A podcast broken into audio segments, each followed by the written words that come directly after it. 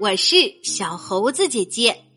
今天我们要讲的故事叫做《我的爸爸叫焦尼》，作者是瑞典的波尔汉伯格，绘画是瑞典的艾娃艾瑞克松，翻译彭毅。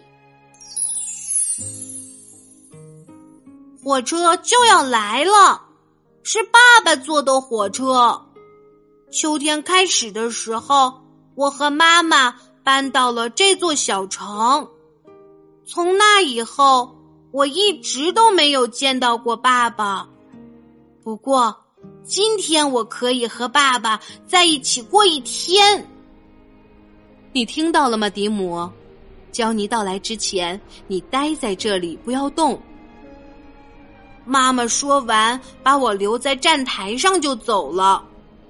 我的名字叫迪姆，我的爸爸叫焦尼。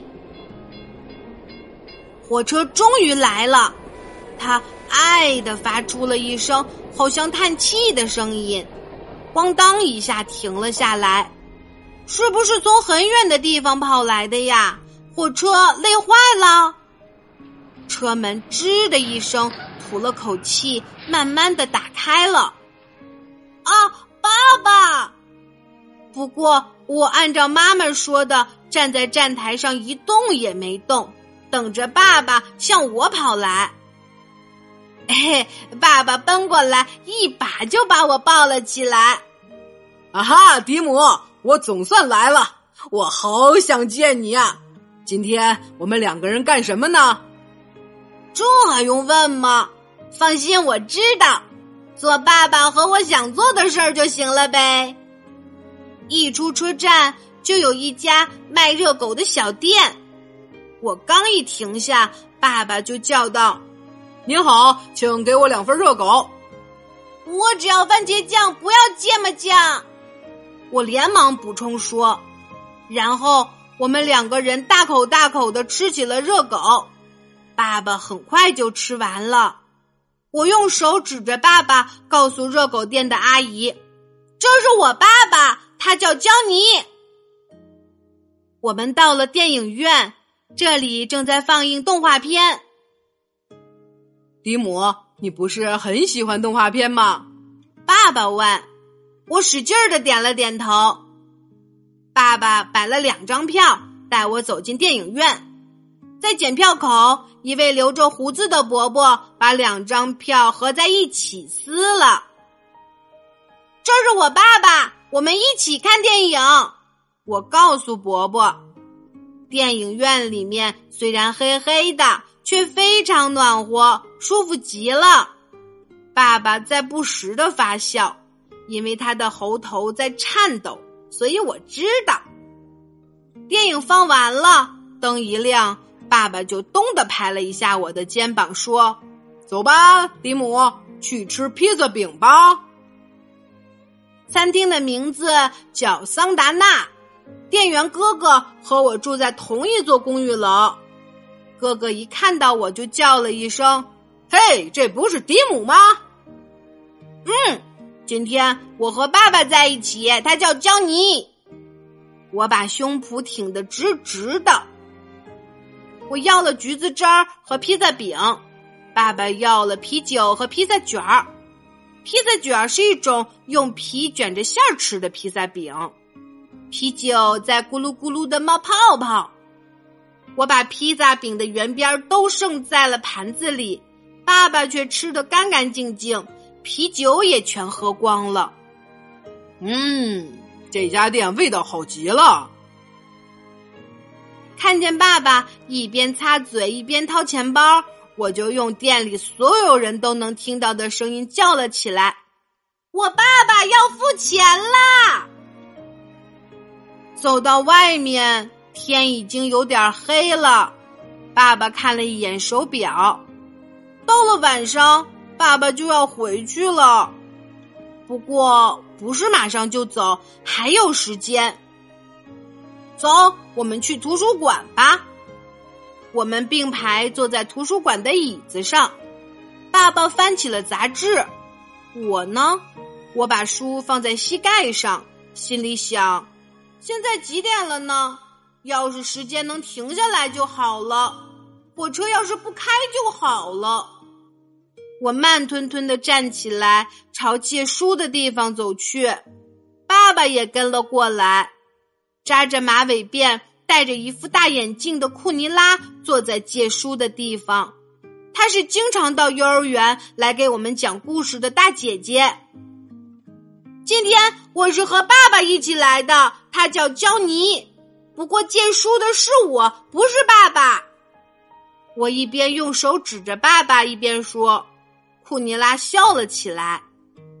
我抱着书和爸爸一起走出图书馆。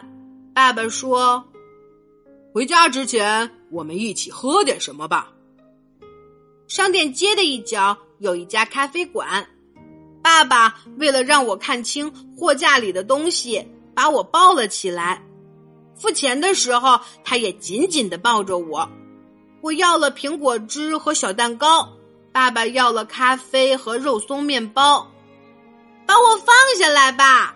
我对爸爸说。爸爸这才把手松开。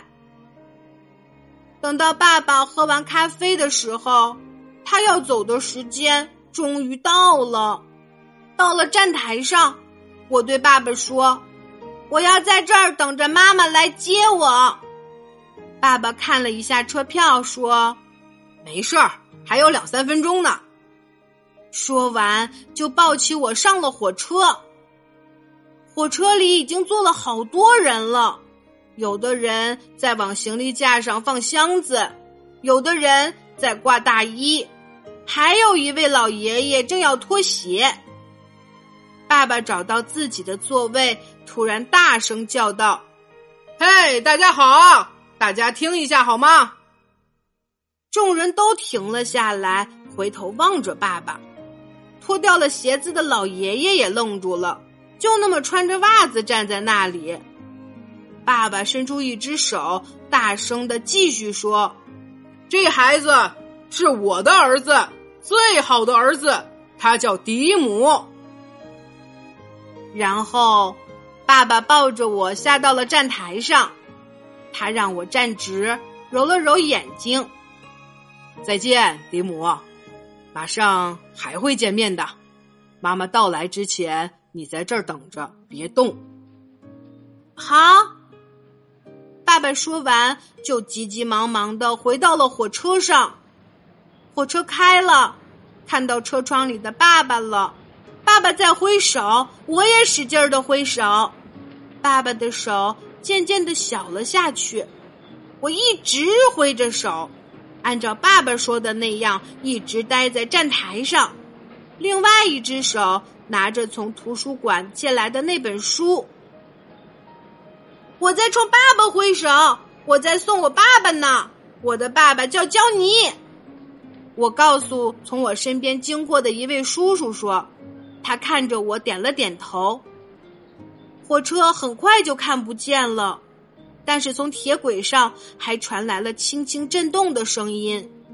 铁轨很长很长，一直通往爸爸住的城市，所以火车一定还会回来吧，载着我最喜欢的爸爸。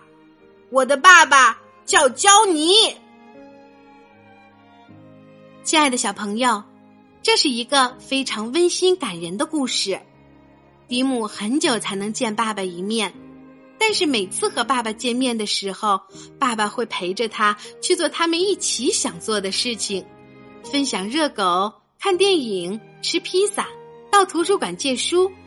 在每一个地方，迪姆总会向别人自豪的介绍爸爸。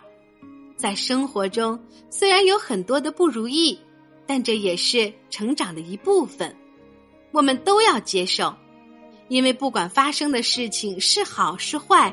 生活总是要继续，就像故事中，迪姆再不愿意，到了开车的时间，火车也会把爸爸带走。